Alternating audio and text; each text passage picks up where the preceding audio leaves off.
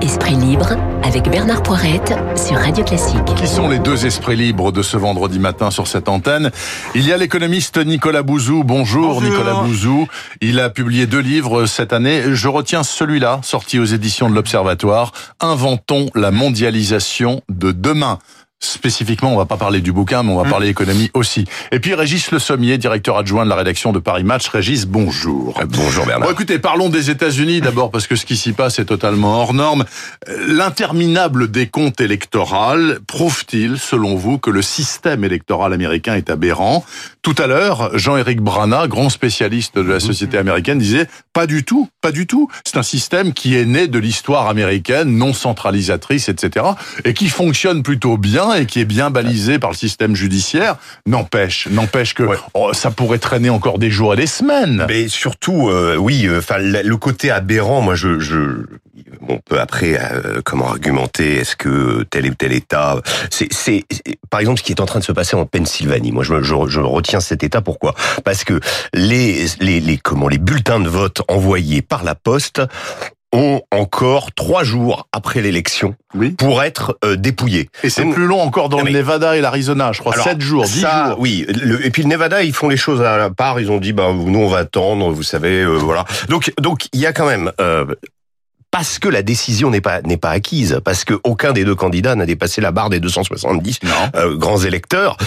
Voilà, il y a un suspense incroyable à cause en, en partie, en énorme partie, à cause de ces bulletins. Et c'est là où le système, quand même, mérite d'être réformé. Je ne con- contradis pas du tout ce qu'a dit Jean-Éric. Brana, je le respecte beaucoup ce qu'il dit, mais là, il y a quand même quelque chose qui est de l'ordre de l'aberration, parce que le problème, c'est quand on est dans une élection extrêmement polarisée. Vous savez que euh, hier, euh, euh, Donald Trump a euh, dépassé le nombre de voix de Barack Obama en Oui. 2008. Oui, oui. C'est-à-dire qu'il a, Il a, un- il a il a une puissance, puissance électorale absolument extraordinaire. incroyable. Donc, extraordinaire. S'il perd, il est évident, et vous savez comment le personnage est erratique, polarisant, menteur, etc. Mais sa base le croit. Donc ce qui se passe, c'est que euh, il y aura toujours le soupçon. C'est-à-dire que même si à la fin, in fine, il a euh, Biden gagne avec 10 000 voix, 3 000 voix en Géorgie, etc., et arrive à avoir ce total de 270, il est évident que Trump, même si il fait des recours et ça n'arrive pas, sa base va continuer à croire que l'élection a été volée. Et c'est là où on a un vrai problème avec ces, euh, ces- ce type de, de comment de vote par correspondance, parce que euh, voilà, il Oui, aurait mais- fallu dire euh, le jour de l'élection, voilà, on arrête et on, on compte tout ce qui a été, voilà. Mais là, trois jours après, la Pennsylvanie, c'est quand même complètement aberrant. attendez, Nicolas Bouzou, ce système-là, il n'est pas en place depuis cette élection-là. Il a toujours été comme ça, il a toujours fonctionné comme ça, à la satisfaction plus ou moins générale. On se souvient simplement de 2000 avec euh, la Floride, Bush euh, et Gore. Bon, d'accord. c'est un État. Voilà, un seul État. Mais là, là, tout de même, euh, il y a quelque chose à réformer ou Non, mais pas en fait, on, on- on confond deux choses. On, on- on confond le débat sur le système institutionnel et le débat sur l'organisation de l'élection. Le système institutionnel, c'est ce qu'expliquait Jean-Éric Brana, il a évidemment euh, raison. Nous, il nous semble baroque en tant que Français, mais vous savez, le système français, si vous en parlez à des Allemands ou à des Américains, Il le leur fait semble que- baroque. Le fait qu'on puisse avoir, par exemple, un candidat qui arrive en tête au premier tour et qu'il soit malgré tout battu au deuxième tour, c'est quelque chose qui est aussi difficile à expliquer pour pour des étrangers. Donc, euh, la, la légitimité d'un d'un système, elle repose sur le fait que les gens la connaissent et aux États-Unis, les gens connaissent la règle du système. Donc, c'est pas ça. En fait, le véritable problème, c'est l'organisation concrète des choses. C'est le fait que les dépouillements, par exemple, sont extrêmement lents. C'est le fait qu'il C'est puisse y avoir... lent. C'est incroyable. Mais vous savez, les Pour États-Unis... un pays de haute si la technologie. suffisante, parce que tout Mais- le monde a dit, il fallait que que Biden gagne largement.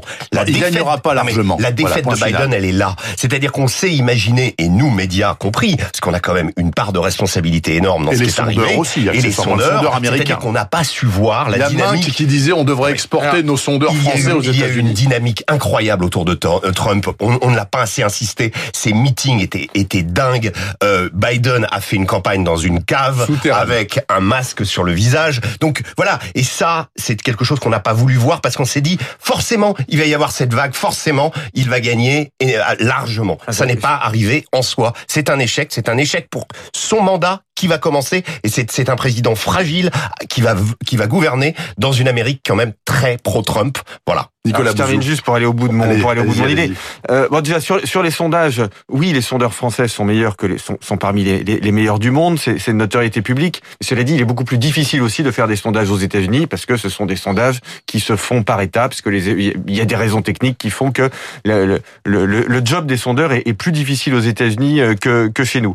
Mais ce qu'il faut bien comprendre euh, quand on réfléchit aux États-Unis, c'est que c'est un pays qui est à la fois le pays d'une extrême efficacité par certains côtés et d'une extrême inefficacité par d'autres côtés.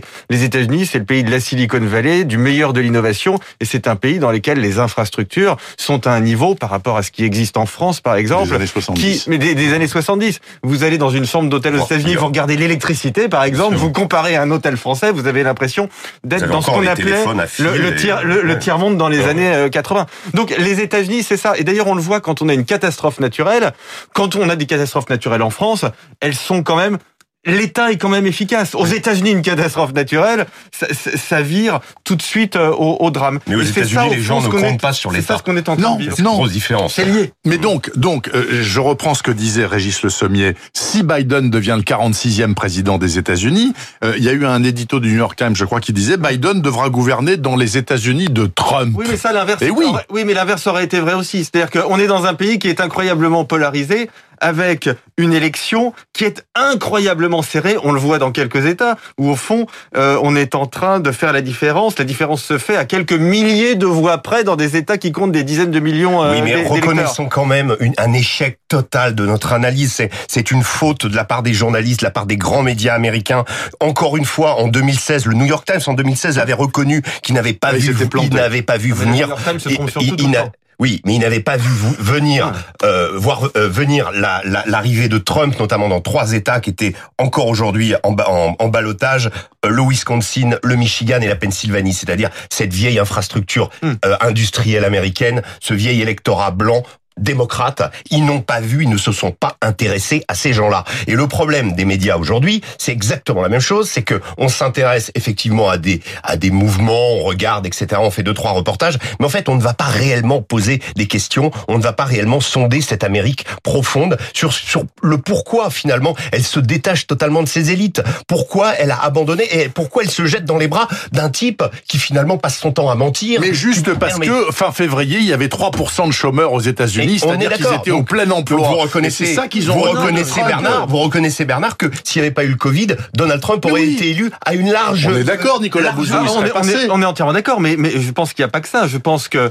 euh, une partie de la gauche américaine, telle qu'elle est justement incarnée par le New York Times, est un répulsif incroyable pour une très grande Ah oui. partie des, des États-Unis. parce Mais la gauche a abandonné le c'est une peuple aux gauche- c'est ça, États-Unis. Le une peuple gauche- est avec Trump. C'est ça la différence. je termine mon, idée.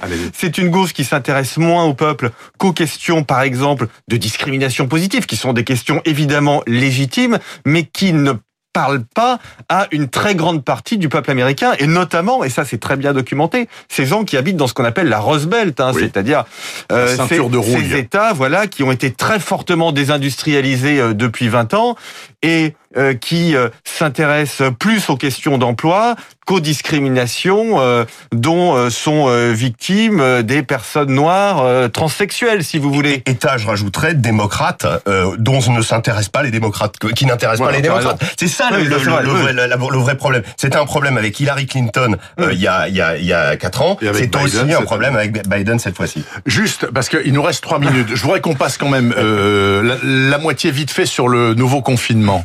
Euh, bon, la vague, c'est pas une vague, c'est un tsunami, hein, le Covid, hein, d'accord en, reva- en regard de ça, vous avez circulé, vous avez pris le train, euh, le métro, vous avez été faire vos courses. Est-ce qu'il vous semble faiblard, ce confinement? Demi-confinement égale demi-résultat, Oui, on, le voit dans les données de mobilité, hein, c'est quelque chose qu'on mesure. Donc on voit que la mobilité a beaucoup moins baissé euh, depuis euh, une semaine qu'elle n'avait baissé euh, au, au- au mois de mars. En fait, il y a, il y a grosso modo aujourd'hui deux, deux choix pour le gouvernement. Soit on va vers un confinement extrêmement strict pendant 15 jours comme celui qu'on a connu au, au mois de mars.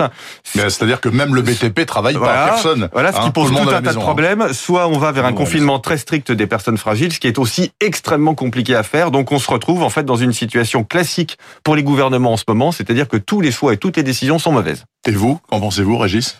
Comment vous le sentez il est bizarre ce confinement, non il est, il est bizarre, on sait pas trop s'il va y avoir Moi, j'ai pas vu euh, le un contrôle de policiers. euh, Euh, bon, ils Bon, existent, hein, dans c'est- l'occurrence. c'est- bon. Assez, c'est assez lunaire. Enfin, ce qu'on vit est assez, Mm. puis tout- terriblement angoissant. Je vais pas rajouter. On voit bien que les gens ne savent plus trop à qui se fier, à quoi se fier, et qu'on voit bien au débat à l'Assemblée avec des ministres qui craquent Mm. que la solution personne ne l'a. Donc euh, voilà, je, je, je souhaite simplement que ça dure le moins longtemps possible. Mais on entend des rumeurs. Là, on- je ne sais pas exactement moi. Je sais pas si peut-être quelqu'un me répondre. Est-ce qu'il y a un couvre-feu Est-ce qu'il va y avoir un couvre-feu Est-ce que Non, voilà, on, C'est ne juste, sait pas. les livreurs, ils n'ont On- pas le droit de livrer à Paris après, Après, 22 heures. après 22 c'est heures. Bon, est-ce que C'est ça la veut seule dire nouveauté. que de 22 heures à 6 heures, à nouveau, on peut pas enfin bon, voilà. Moi, je me balade avec mon attestation couvre-feu, mais je sais pas si elle est utile ou pas. c'est euh, très voilà. très confus et il y a besoin de clarté. Peut-être que euh, faudrait qu'Emmanuel Macron nous explique là, voilà, voilà ce qu'on va faire.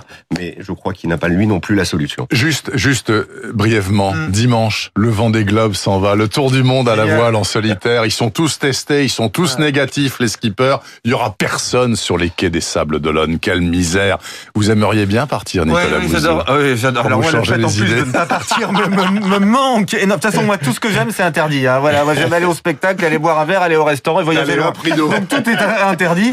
Euh, donc non, mais on a tellement besoin de ça en ce moment. On a tellement besoin oui. de, de suivre ces aventures qui nous projettent ailleurs que évidemment, je trouve ça. Bon, j'enfonce une porte ouverte, mais, Mais- c'est encore plus extraordinaire que d'habitude. La transat en solitaire a de l'avenir, à mon avis. Nicolas Bouzou, Régis Le Sommier, Les Esprits Libres ce matin. Je rappelle Nicolas Bouzou aux éditions de l'Observatoire. Inventons la mondialisation de demain. D'ici là, portez-vous bien, messieurs. Je vous souhaite un excellent week-end. Il est 8h54 et après toutes ces péripéties, ma foi, un petit conseil de lecture romanesque ne peut pas